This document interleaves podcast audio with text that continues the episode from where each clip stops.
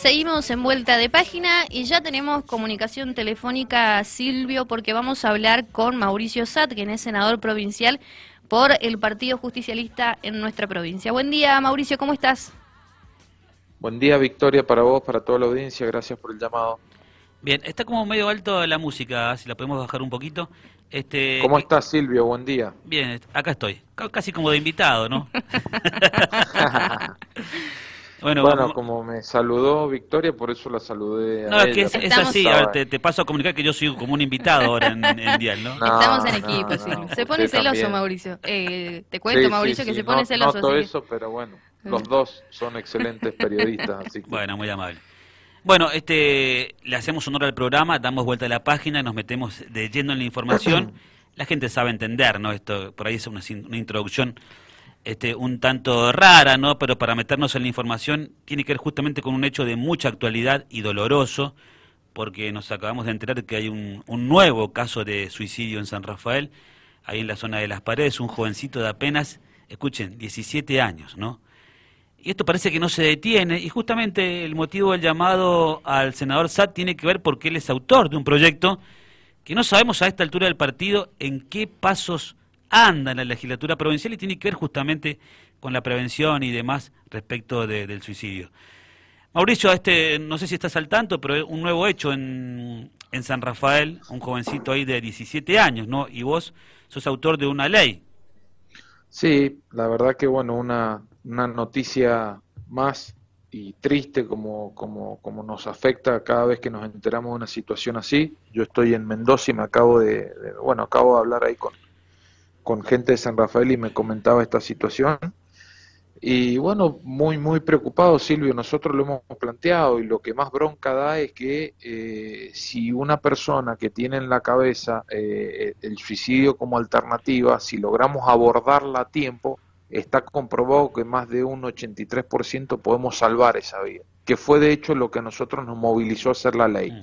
La ley que tiene un programa integral de contención basado en cuatro ejes, que es la capacitación, la contención, la cobertura de las obras sociales, un trabajo interdisciplinario con el sector público y privado y por supuesto también con un registro único que tiene que ver con no solamente una atención y seguimiento al paciente, sino también al, al, al grupo familiar. Y en esto, Silvio, lo que yo siempre planteo y, y, machaco y machaco y hago mucho hincapié es que tenemos que interpretar que, que, la problemática del suicidio está dentro del campo de la salud mental, por ende puede y debe ser tratado. Entonces, creo que, si bien hay muchas políticas de muchos medios de comunicación, a la cual la respeto y muchos profesionales de, de no hablar de mucho de este tema por temor a incentivarlo. Lo cierto es que desde la política y el sector privado y el sector público no podemos no hablar y no podemos trabajar en tal sentido. Porque digo, cuando hay un problema, lo que tiene que hacer la clase política es afrontar, enfrentarlo. Y bueno, y es lo que hemos hecho, fue una ley que presentamos el año pasado, fue aprobada por unanimidad, hoy está en la Cámara de Diputados, estamos a la espera de que pueda avanzar y, bueno, como siempre lo digo también, lamentablemente eh, por ahí los tiempos de, de, los políticos llegan tarde con, con la realidad de la gente y, es una problemática que afecta transversalmente a toda la sociedad, por ahí se la focaliza en la juventud y la verdad que es un error, uno analiza por ahí la estadística del suicidio y lo ves que en zonas más eh, desarrolladas, ciudades, centro, afecta a la juventud, pero en zonas más alejadas nos afecta a gente de, mayor edad. Y insisto, se pueden salvar vidas, entonces bueno, creo que es lo que nos moviliza.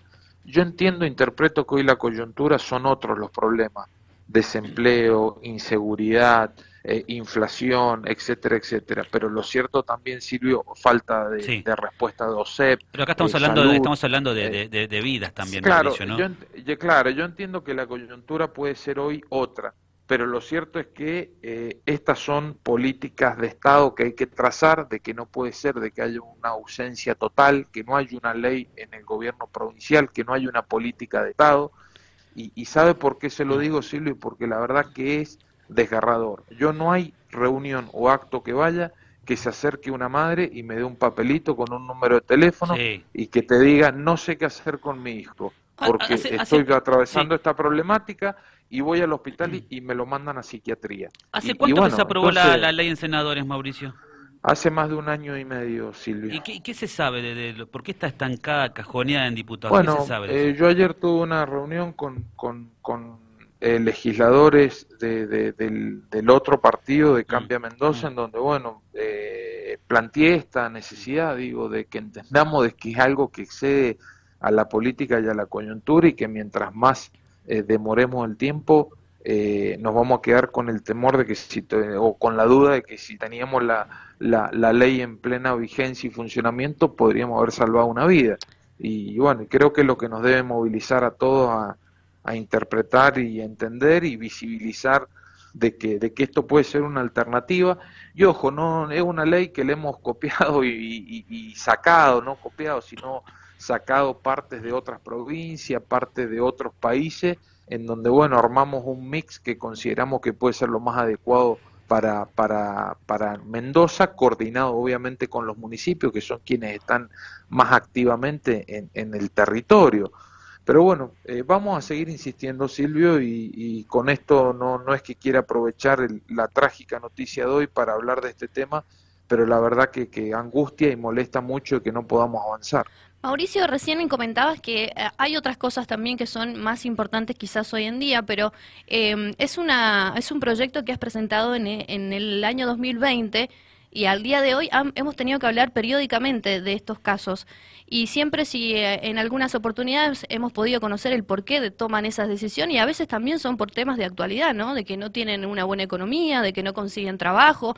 Entonces hay que considerarlo también como un tema más de, de, actualidad, hay que ponerlo en la mesa tanto como se... Sí, yo, yo lo que sí creo y coincido, Victoria, lo que estás planteando, pero lo cierto es que uno analiza un poco hacia atrás y, ves que la situación esta, digo, la tasa y los niveles de suicidio en Mendoza en los últimos cuatro años ha, que, ha crecido considerablemente. Es más, cada, cada un suicidio se registran 20 intentos. Entonces, digo, eh, no es un tema menor y bueno, de hecho, insisto, eh, cuando nosotros trabajamos la ley fue antes de, de todo el tema pandemia, eh, toda esta cuestión de todo el tema COVID y, nos movilizó porque consideramos de que la situación crecía en Mendoza. De hecho, es la segunda causal de muerte seguida de los accidentes de tránsito en el rango etario de 15 a 24 años. Entonces, hay indicadores en Mendoza de que no nos podemos hacer los distraídos. Y bueno, y es lo que nos movilizó a hacer la ley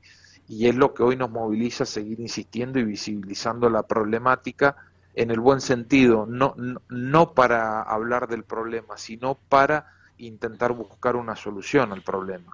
Yo coincido con lo que plantea el senador, que este tema hay que hablarlo, ¿no? Porque viste que hay, por ahí había otro tipo de visiones respecto del abordaje o no de la temática, y la verdad que cuando los medios de comunicación no abordábamos el tema es por una cuestión de que quizás posiblemente podía ser contagioso, entre comillas, ¿no? Sí. Y la verdad que no se hablaba, y igual pasan los suicidios. Pasan igual, A ver, por eso yo, eh, ha cambiado también un poco la concepción respecto de que ¿Hay que hablarlo o no hay que hablarlo? ¿Hay que difundirlo o no hay que difundirlo? A ver, las cosas están pasando y hay que hablarlos, porque si, no lo hablas... Hay que hablarlos para justamente concientizar, compartir información, justamente para que no siga pasando, no es una forma de incentivar. Porque uno dice, no, no, no lo hablo al tema, bien, y un poco lo que decía Mauricio Satt, ¿no? Eh, y, ¿Qué pasa con esa mamá hoy, la del nene de, las paredes de 17 años? Sí. O el papá o la familia, ¿no? Eh, cuando hablamos de orden de prioridad, es una vida y es una criatura, ¿no? Entonces no hay nada que esté por encima, por la vida no hay nada que esté por encima de eso. Exactamente. Nada.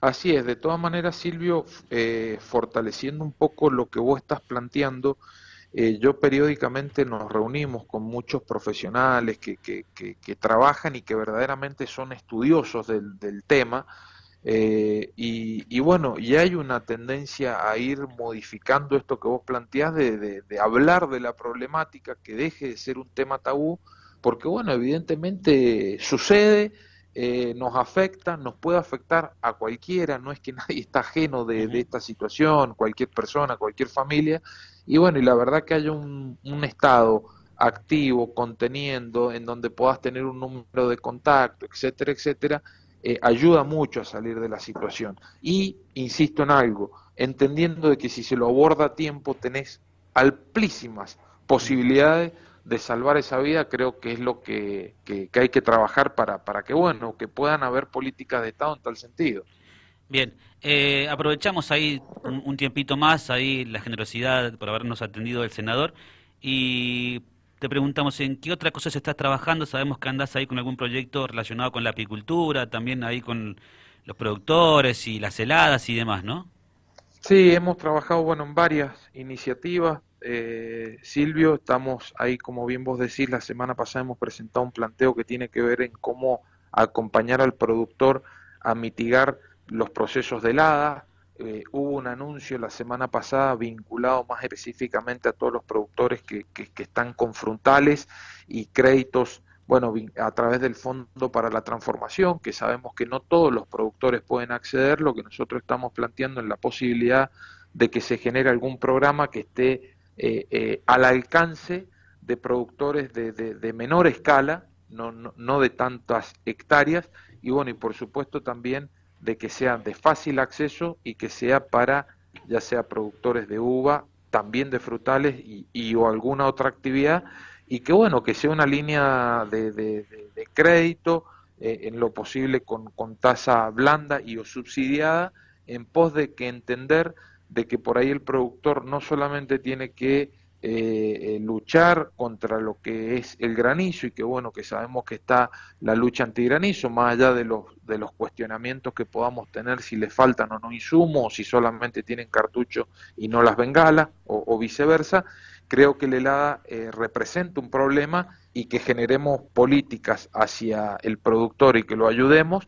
Es interesante porque digo en muchos casos productores que la helada les ha afectado fuertemente en su propiedad, bueno, le ha terminado eh, afectando eh, quizás más que, el granizo. Digo, una helada fuerte termina siendo un daño similar o igual al, granizo. Entonces, bueno, creo que son dos frentes que hay que eh, abordarlos, trabajarlos, e insisto, y generar políticas que también estén al acceso del, del, productor más chico, del productor que tiene cuatro, cinco, tres hectáreas y que bueno, que pueda acceder a, a esto.